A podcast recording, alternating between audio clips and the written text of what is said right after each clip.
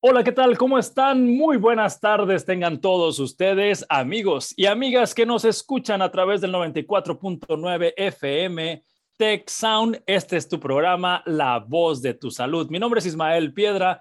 Te doy la bienvenida a nuestro programa. El día de hoy te pido que te quedes hasta el final porque tenemos un tema que no hemos tocado en muchos años, todos los años que tenemos aquí al aire, nunca hemos tocado el tema que vamos a hablar el día de hoy. Y este tema se llama disfunciones sexuales en el hombre.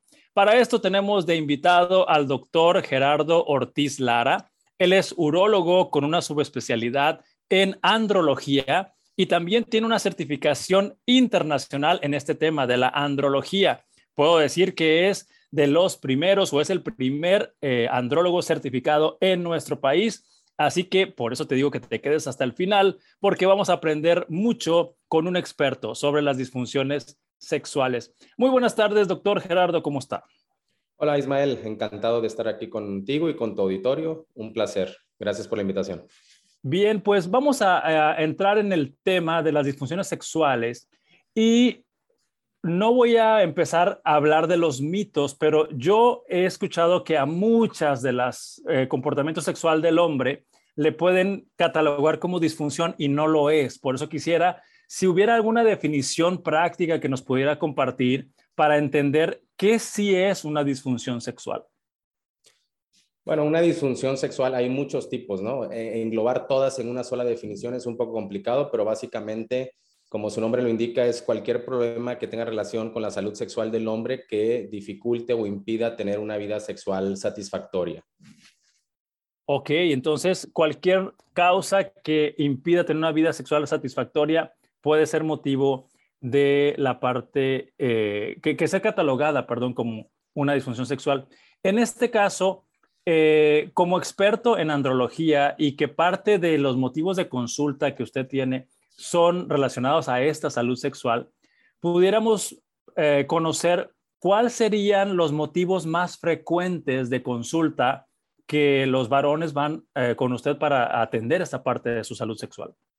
Mira, los libros dicen que la disfunción sexual más común es la eyaculación precoz, que hasta el 30% de los hombres sufren de este padecimiento.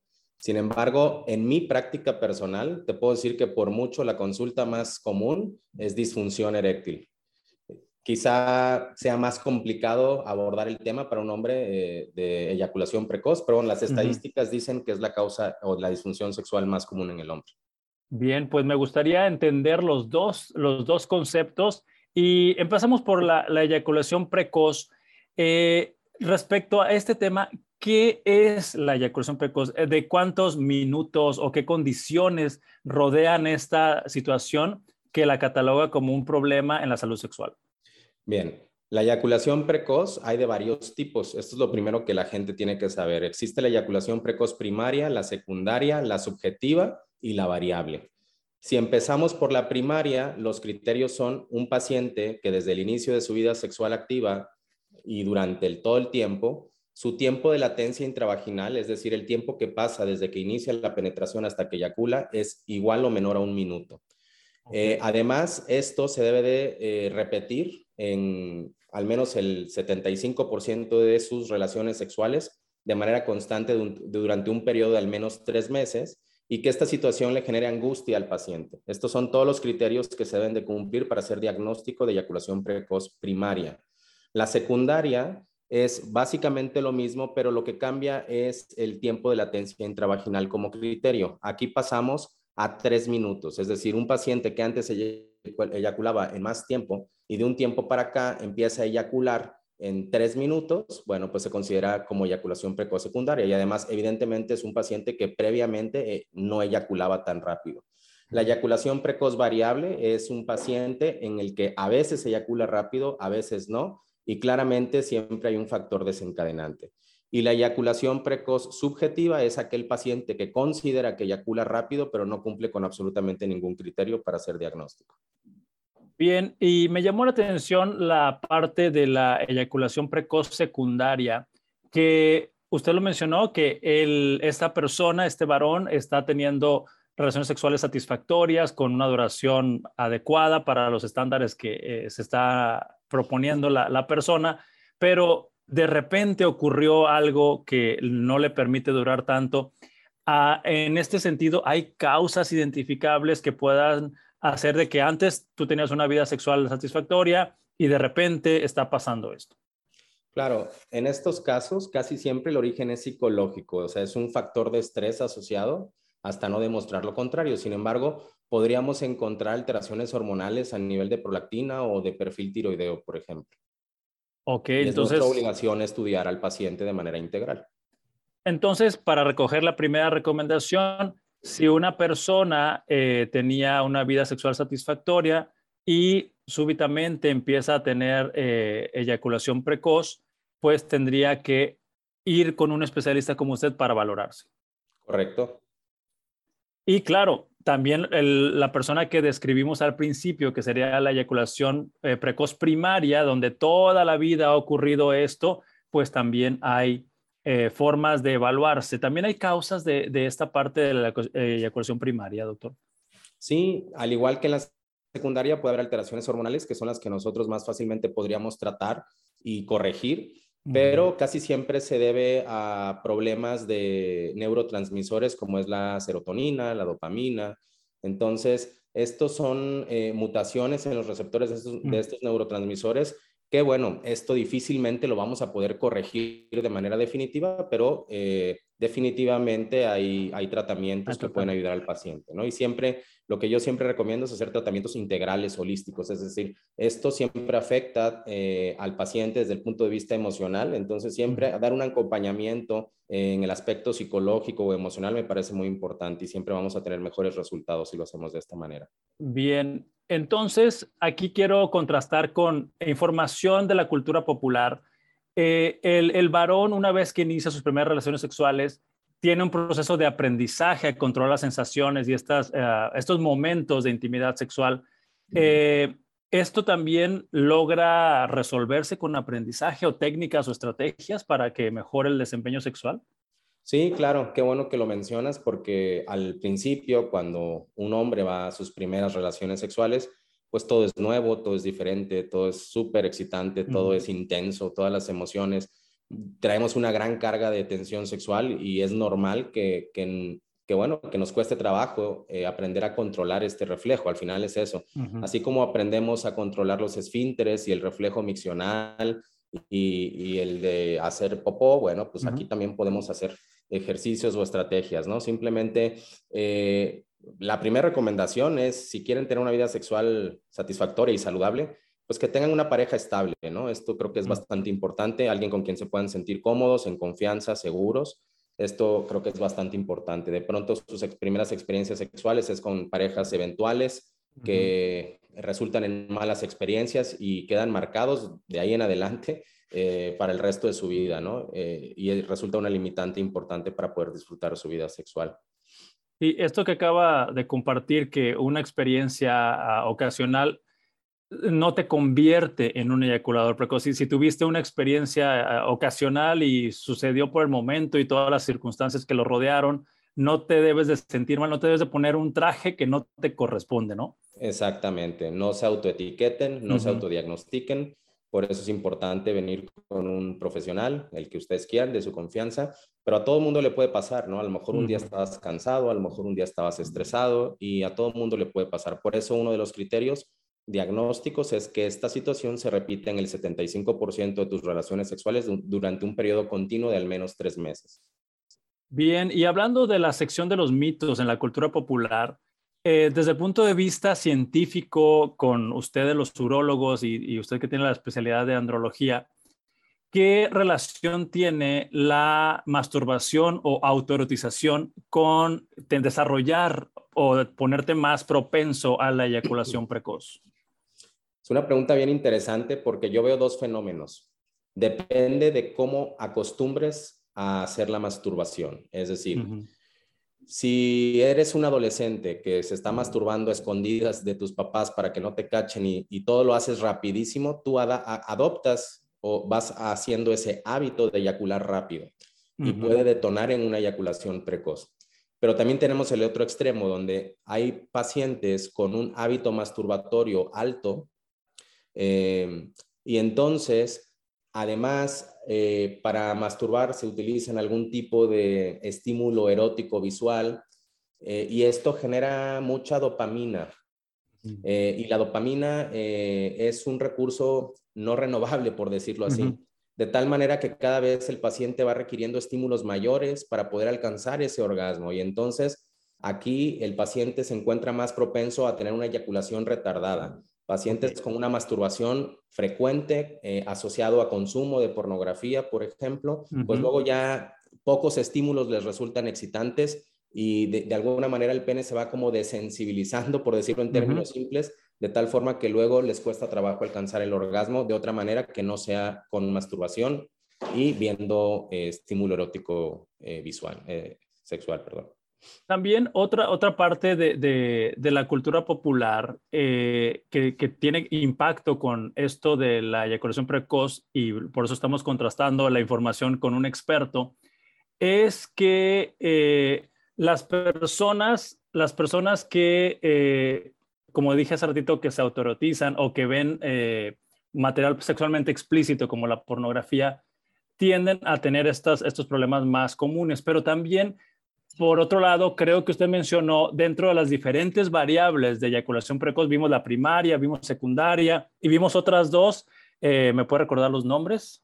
Sí, es primaria, secundaria, variable y subjetiva. Subjetiva. Ahí es donde, me, donde quería entrar con este comentario.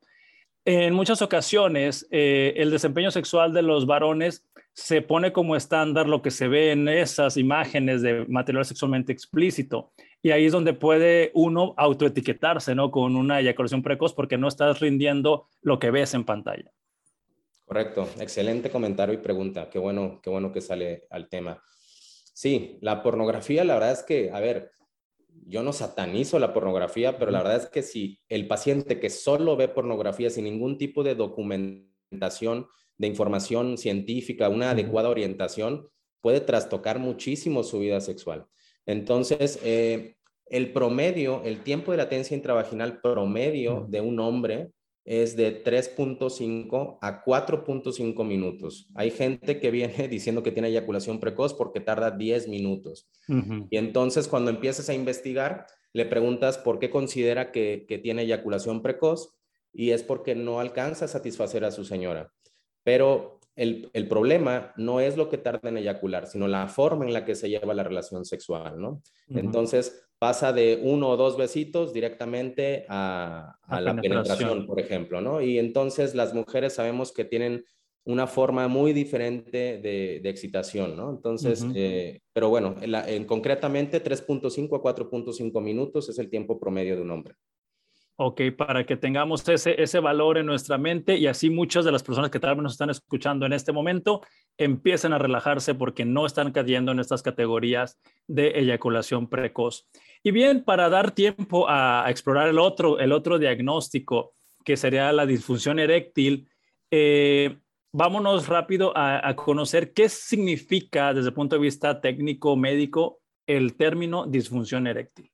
Disfunción eréctil es este paciente que no es capaz de lograr una erección lo suficientemente buena como para poder penetrar sin ningún tipo de dificultad o que después de la penetración disminuye la rigidez lo suficiente como para tener que interrumpir el acto sexual sin poderlo concluir de manera satisfactoria.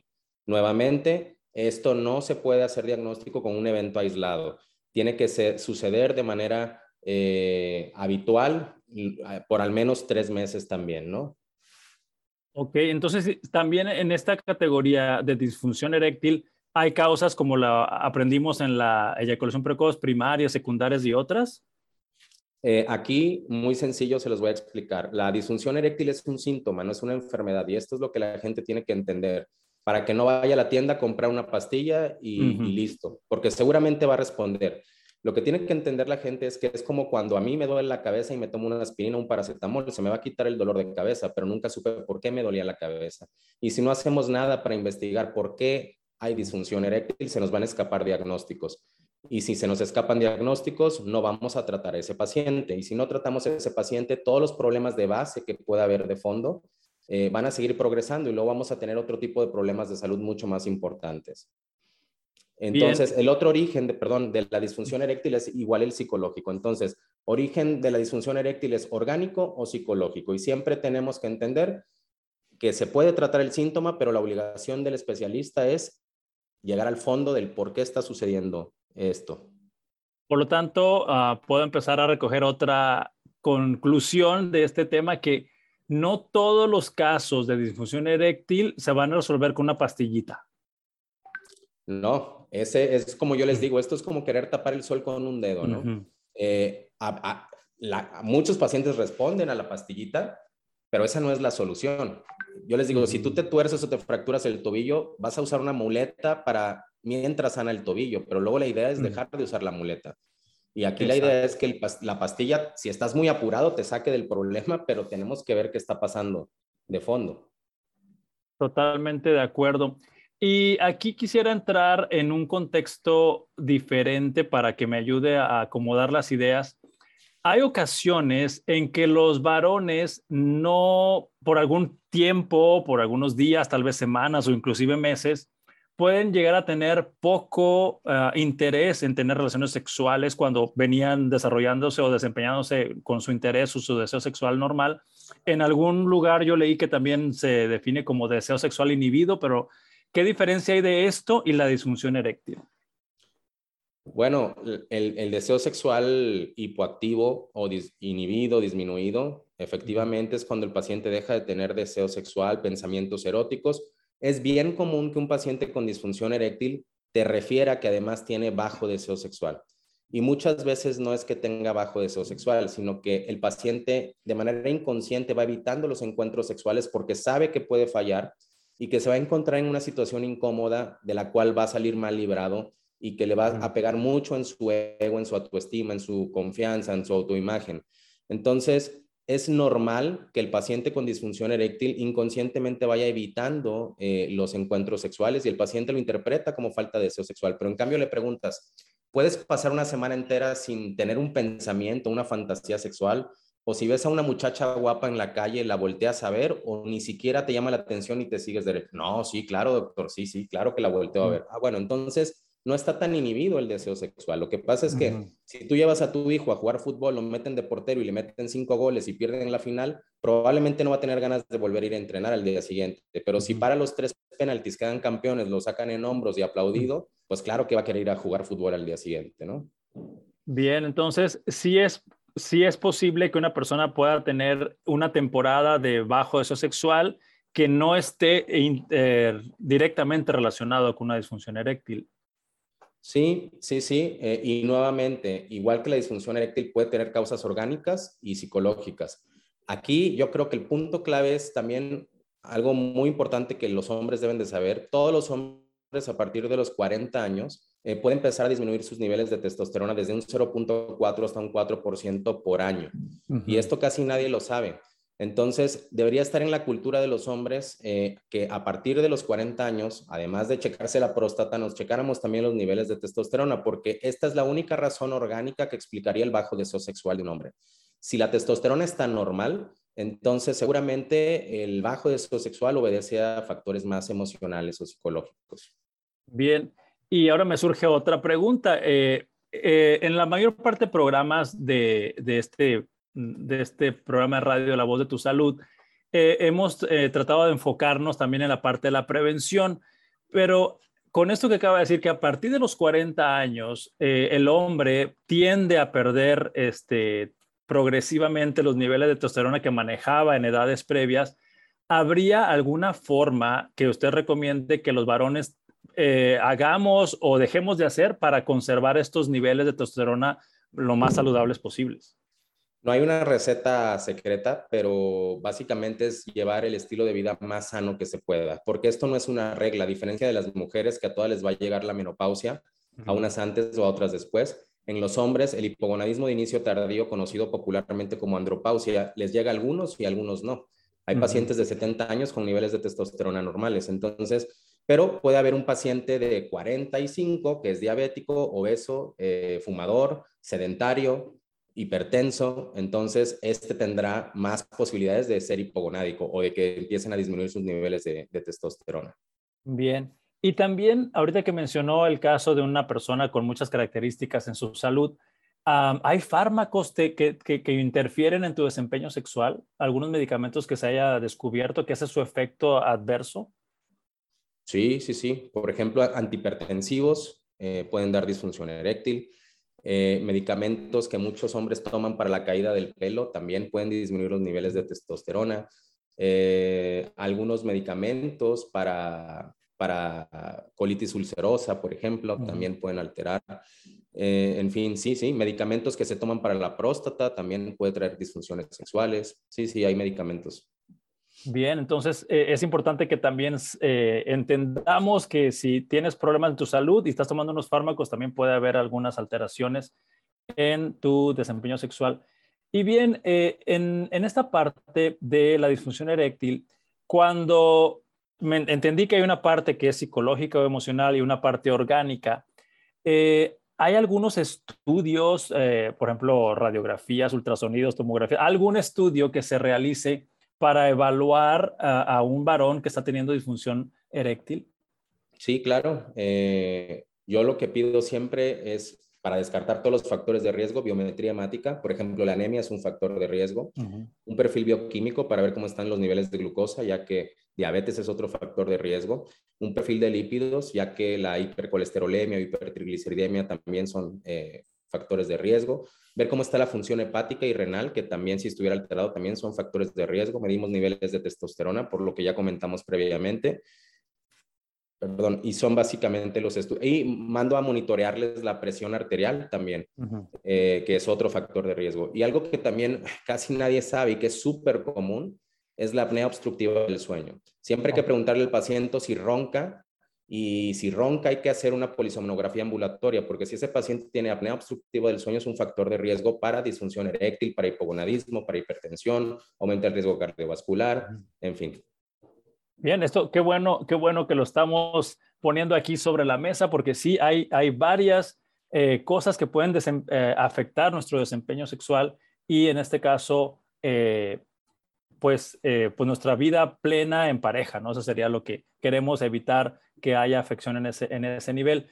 Y bueno, me gustaría, me gustaría saber esa famosa pastillita azul que, que, pues en la cultura popular todo el mundo sabe a qué nos estamos refiriendo. ¿En qué casos sí está indicado utilizarla y en qué casos no está indicada utilizarla? Bueno, básicamente diría que eh, está indicada en cualquier paciente con, que cumpla criterios de disfunción eréctil, pero siempre y cuando el paciente se comprometa a hacer este abordaje, ¿no? Del que hablábamos, de descartar todos los factores de riesgo para no limitarnos a, solamente tomar la pastilla. De hecho, yo normalmente lo que hago es mando a hacer los estudios y no les doy tratamiento, porque hay artículos científicos publicados que demuestran que si le das tratamiento desde la primera cita, muchos pacientes ya no vuelven. Y no es que quieras como doctor que vuelva para cobrarle otra consulta, sino que ya no estás haciendo tu trabajo correctamente. Ya no se está investigando si hay algún factor de riesgo de fondo que se deba de atender. Totalmente de acuerdo. Y aquí eh, quisiera escuchar de, su voz la, opinión que tiene sobre estas pastillas que pues están de venta libre y a veces pasas por las calles y hay oferta dos por uno y cosas así, que es algo que puede llegar a atraer a alguien y ponerlo en riesgo, pero el, el punto principal es que hay personas que justifican el tomar esa pastilla disque para durar más. Por esta parte que hablábamos al principio de la eyaculación prematura y eyaculación precoz, ¿realmente esa pastilla azul hace que la penetración dure más tiempo? No, la respuesta rápida es no. Ahora, hay pacientes con disfunción eréctil que inician posteriormente con eyaculación precoz. ¿Por qué? Por miedo a perder la erección. Es decir, tu cerebro inconscientemente te dice, ¿sabes qué? Es ahora o nunca, porque no sabes si en el próximo minuto vas a seguir teniendo erección. Y el objetivo de esto es tener placer y la manera de tener placer es eyacular y tener orgasmo. Así que vámonos de una vez. Entonces se empieza a acelerar inconscientemente el reflejo eyaculatorio por miedo a perder la erección. Quizá en este grupo específico de pacientes, si tomas una pastilla para la disfunción eréctil que te va a mejorar la calidad de la erección, que te va a regresar esa seguridad, esa tranquilidad, te va a disminuir esa ansiedad, entonces quizás sí pueda ayudar a, prolongar el reflejo eyaculatorio, pero de otra manera, absolutamente no. Eh, y lo de la venta libre, por supuesto que no estoy de acuerdo. Desafortunadamente en nuestro país eh, se hace, y ya decía yo antes, eh, yo no doy tratamientos generalmente en la primera cita, pero eso no ayuda en nada, porque si ellos quieren van y lo compran a la farmacia. Y lo que tiene que saber el paciente es que la función eréctil o la calidad de la erección se considera un factor, eh, un factor eh, pronóstico de salud cardiovascular. ¿Por qué? Porque las arterias del pene, que esto me parece muy interesante que lo sepan, miden apenas medio milímetro de diámetro cuando el pene está flácido y un milímetro de diámetro cuando el pene está erecto. Si hay algo de fondo que no estamos, que está generando este problema de disfunción eréctil, no lo diagnosticamos, no lo controlamos, no lo tratamos, te tomas la pastilla y sí, vas a tener una erección maravillosa, pero el problema de base va a seguir progresando. Y primero se dañan las arterias de un milímetro y poco a poco se van dañando arterias más grandes, como son las coronarias, las de tres milímetros. Entonces, por eso, la disfunción eréctil se considera un excelente marcador de salud cardiovascular. Entonces, se trata de hacer medicina preventiva para que luego el paciente no se esté infartando, no tenga un accidente vascular cerebral, etcétera.